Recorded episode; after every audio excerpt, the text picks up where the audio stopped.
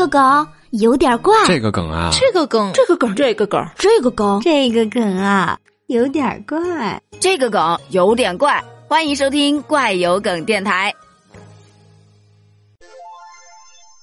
最近在河北有一小区楼下开了一家殡葬用品店，小区的居民纷纷表示接受不了啊，于是就聚集起来喊着口号，要求让他搬走。这件事闹得沸沸扬扬，而且也引起了网友的关注。网友就表示啊，我就不相信了，这个小区的人或者他们的亲戚，今后余生都不会用到殡葬类的用品了。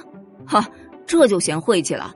那医院天天死人，不是更晦气？买房子怎么还都要买在离医院近的地段呢？有本事一辈子都别去医院了，吃太饱了，真的是矫情。我爸也是开殡葬店的，刚开始也会觉得自家开这个不太好，但是我爸说了，为逝去的人服务反而会得到保佑的。这东西呀，想通了都不是事儿，但你要是想不通啊，就哪儿哪儿都是事儿。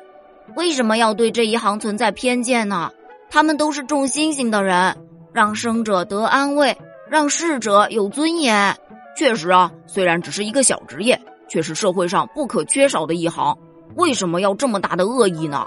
啊，这这，这么怕晦气，不如连附近的诊所、药房也一起搬走吧。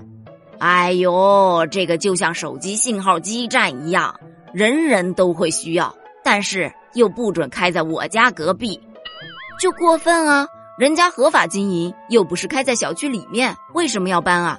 一边看完人生大事，哇，好感动，好感动！那些种星星的人好伟大，好伟大！一边还要说着搬走，搬走，搬走，就离谱啊！